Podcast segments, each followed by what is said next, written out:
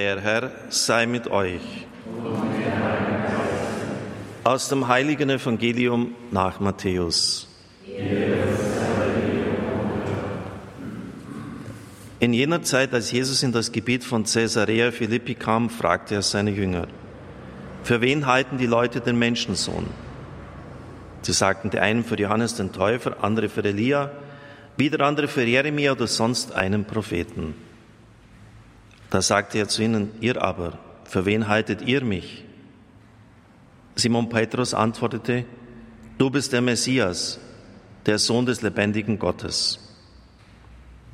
Jesus sagte zu ihm, selig bist du, Simon Bariona, denn nicht Fleisch und Blut haben dir das offenbart, sondern mein Vater im Himmel. Ich aber sage dir, du bist Petrus der Fels, und auf diesen Felsen werde ich meine Kirche bauen und die Mächte der Unterwelt werden sie nicht überwältigen. Ich werde dir die Schlüssel des Himmelreiches geben. Was du auf Erden binden wirst, das wird da im Himmel gebunden sein. Und was du auf Erden lösen wirst, das wird da im Himmel gelöst sein. Dann befahl er den Jüngern, niemand zu sagen, dass er der Messias sei.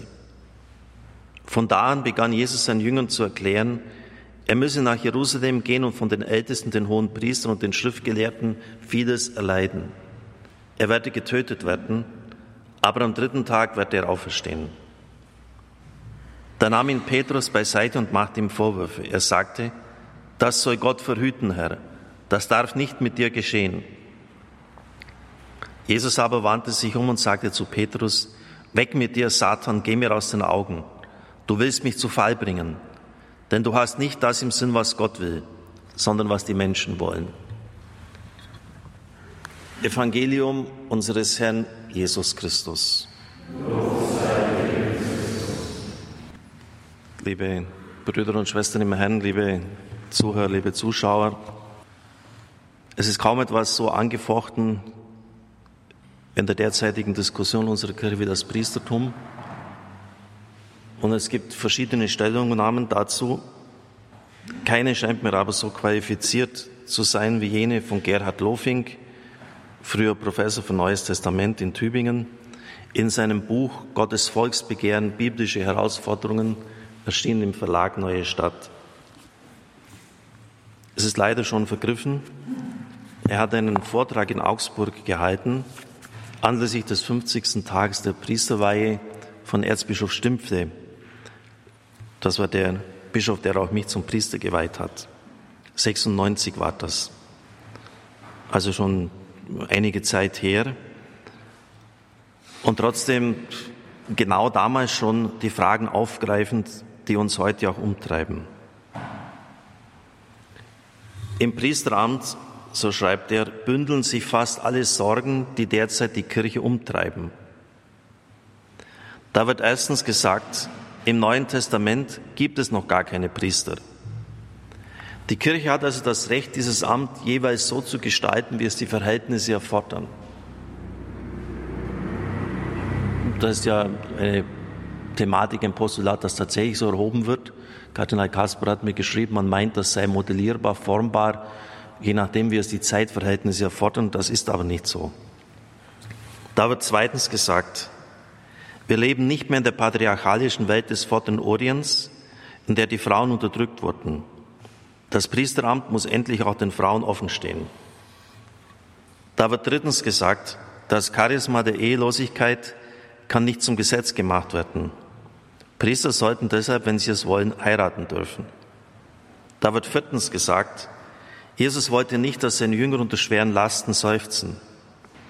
In seiner jetzigen Form ist das Priesteramt zu einer unerträglichen Last geworden. Ich versuche eine Antwort also der hat jetzt wirklich alles thematisiert. Genau um das geht's. Und zwar in der Form der These, der Antithese und der Synthese. Also erstens zur These. Sie lautet, das priesterliche Amt ausgeübt durch den ehelosen Priester entspricht den Vorgaben und der Sinnrichtung des Neuen Testaments. Zur Begründung. Es gibt zwar im Neuen Testament selbst noch kein ausgeformtes Priesteramt, wie er schon wenige Jahrzehnte später überall in der Kirche zu finden ist. Aber es gibt die Theologie des Hebräerbriefes. Der Hebräerbrief betrachtet Christus als den Priester schlechthin, in dessen Leben und Sterben alles frühere Priestertum Israels in Erfüllung gefunden hat. Und nirgendwo im Neuen Testament wird Christus als reines Individuum gesehen. Er ist vielmehr über seine geschichtliche Einmaligkeit hinaus Urbild, Typus, Präfiguration, also Vorausbild. Das heißt aber, er muss sich als Urbild in der Kirche abbilden und ausprägen. Er muss in der Kirche zur Gestalt kommen. Die Frage, ob Jesus selbst schon Priester geweiht habe, womöglich im Sinn des Konzils von Strient, das war im 16. Jahrhundert, geht an der Realität dessen, was Kirche ist, vorbei.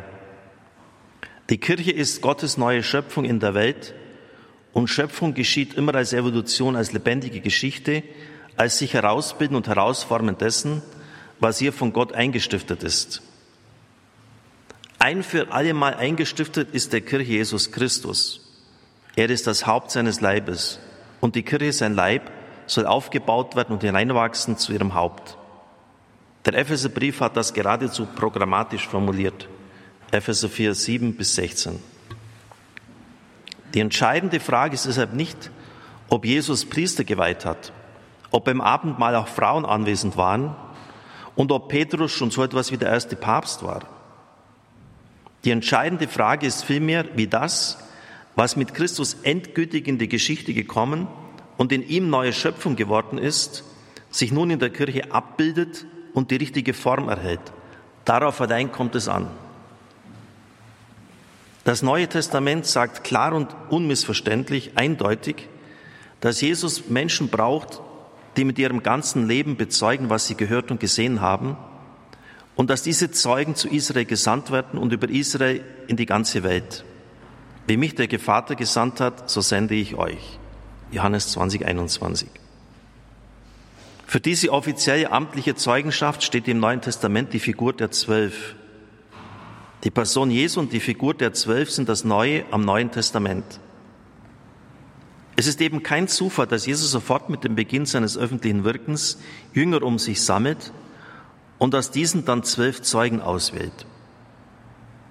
Er schuf die zwölf, heißt es bei Markus 3,14. Epoiesen, also nicht er erwählte, er rief sie zu sich, sondern er machte die zwölf, er schuf die zwölf. Die Zeugenschaft der zwölf findet in den katholischen Ämtern ihre Fortsetzung. Die Gemeinschaft der Bischöfe und die Gemeinschaft der Priester um ihren jeweiligen Ortsbischof haben sich seit dem Ende des ersten Jahrhunderts, also das ist ziemlich rasch und, und dicht am Ursprung, als die Form der offiziellen, der amtlichen Zeugen für Christus herausgebildet. Und zwar in kürzester Zeit und für die gesamte universale Kirche. Das Zweite Vatikanum fasst eine uralte kirchliche Tradition zusammen, wenn es sagt, dass der Priester Repräsentant und Abbild Jesu Christi ist. Die entscheidende Formulierung lautet, er handelt in persona Christi capitis, das heißt in der Person Christi des Hauptes. Zweites Vatikanum, Presbyterorum Ordinus II. Und Lumen Gentium, Licht der Völker, auch Konstitution des Zweiten Vatikanums heißt es, der Priester unterscheidet sich von den Gläubigen dem Wesen nach und nicht nur dem Grad nach. Er ist seinsmäßig etwas anderes, weil er nämlich Christus repräsentiert. Aber dennoch heißt es dann weiter, sind allgemeines und besonderes Priestern aufeinander zugeordnet. Die Formulierung, dass der Priester in der Person Christi des Hauptes handelt, ist sehr glücklich. Sie ist ganz und gar biblisch. Dass die Jünger, die Jesus als offizielle Zeugen aus ganz Israel aussendet, ihn selbst repräsentieren, ist bereits in Lukas 10, 16 ausgesprochen. Wer euch hört, hört mich. Wer euch ablehnt, lehnt mich ab. Wer aber mich ablehnt, lehnt den ab, der mich gesandt hat. Allerdings muss jeder Priester vor der Aussage, er handle in seiner priesterlichen Funktion als Abbild Christi zutiefst erschrecken, denn er kennt seine eigene Schwäche und seinen Kleinglauben. Der heilige Pfarrer von Ars hat ja deshalb so ganz berühmte Sätze formuliert. Wenn ich einem Engel und einem Priester begegnen würde, würde ich den Priester grüßen, denn dieser ist Stellvertreter für Christus, der andere ist nur Freund des Herrn. Oder wenn der Priester wüsste, was am Altar passiert, wenn er das sehen könnte, dass er den allmächtigen Gott gegenwärtig sitzt, würde fast niemand mehr wagen, die Messe zu feiern. Also schon, schon, schon ganz gewaltige Aussagen. Lofing weiter, für mich liegt die entscheidende Frage nun darin, was alles zu dem Bild Christi gehört, das aus seine Zeugen abgebildet werden soll. Hier wäre natürlich vieles aufzuzählen. Gehört dazu auch, dass Christus ehelos war und dass er Mann war? Gehört beides zu der Wirklichkeit der Person Christi, die er als Priester abbildet? Zunächst, die Ehelosigkeit Jesu war kein bloßes Schicksal und erst recht gar kein Zufall. Sie hängt mit der Mitte seiner Sendung zusammen. Seine Ehelosigkeit war damals wie heute ein Ärgernis. So wie heute Autoren, die mit ihren Büchern das schnelle Geld machen wollen, nicht vor der Abgeschmacktheit zurückschrecken, Maria von Magdala zur Lebensgefährtin Jesu zu machen, schreckten damals seine Gegner nicht vor der Verleumdung zurück, er sei ein Kastrierter.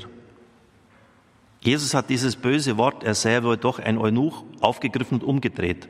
Er hat gesagt, ja, es gibt Menschen, die sich selbst zu Verschnittenen gemacht haben. Das heißt, es gibt freiwillig Ehelose, um der Gottesherrschaft willen, und wer es fassen kann, der fasse es.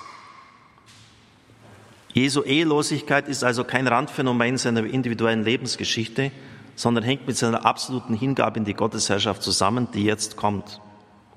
Die Ehelosigkeit des Herrn gehört in die Personenmitte von ihm. Und gehört sie damit nicht auch zur Person des Bischofs und des Priesters, wenn es denn wirklich wahr ist, dass beide in Persona Christi dem Mahl der Eucharistie vorstehen? Also es ist sicher nicht von vornherein einfach nur, nur sinnlos, so zu leben, Trotzdem kann man darüber diskutieren, ob man das allgemeines Gesetz äh, der Kirche auferlegt. Und dass Jesus ein Mann war, die vierte Frage, ist das eine Beliebigkeit? Das Alte und das Neue Testament haben das Gottesvolk fast ausschließlich unter dem Bild einer Frau dargestellt. Es gibt ja viele äh, Bilder vom Weinstock und von, äh, von den Reben, dem Leib der Kirche. Aber das entscheidende Bild äh, für die Kirche und die Beziehung zu Gott ist immer das Bild der Frau und des Mannes. Sie sprechen von der Jungfrau und Tochter Zion, von Israel der Geliebten Gottes, von der Witwe Jerusalem und von der apokalyptischen Frau, die mit zwölf Sternen umkränzt ist. Die Kirche wird aber nie an keiner einzigen Stelle als Mann dargestellt. Dieses Bildgefüge wird im Epheserbrief aufgegriffen. Christus heißt es dort, liebt seine Kirche, wie ein Mann seine Frau liebt.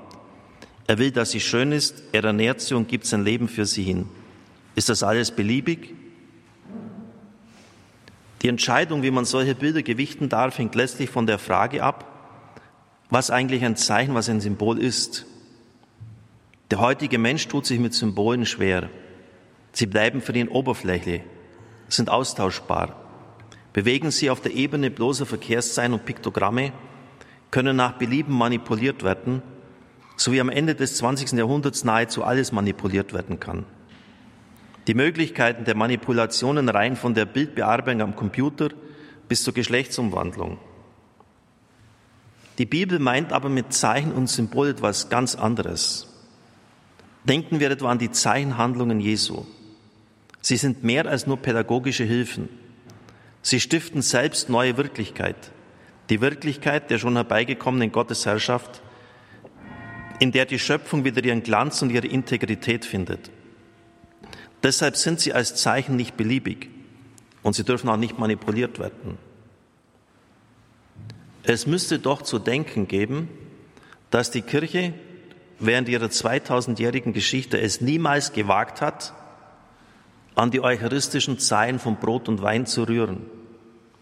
Sie hat selbst da am Brot und Wein festgehalten, wo sie schwer zu bekommen waren. Brot ist etwas anderes als Kuchen und Wein etwas anderes als Coca-Cola. Also diese, diese Zeilenhaftigkeit der Sakramente ist nicht austauschbar. Denken Sie an Kardinal Fantoine, der ja die Exerzitien für den Papst gehalten hat, der neun Jahre in Isolationshaft in Vietnam war.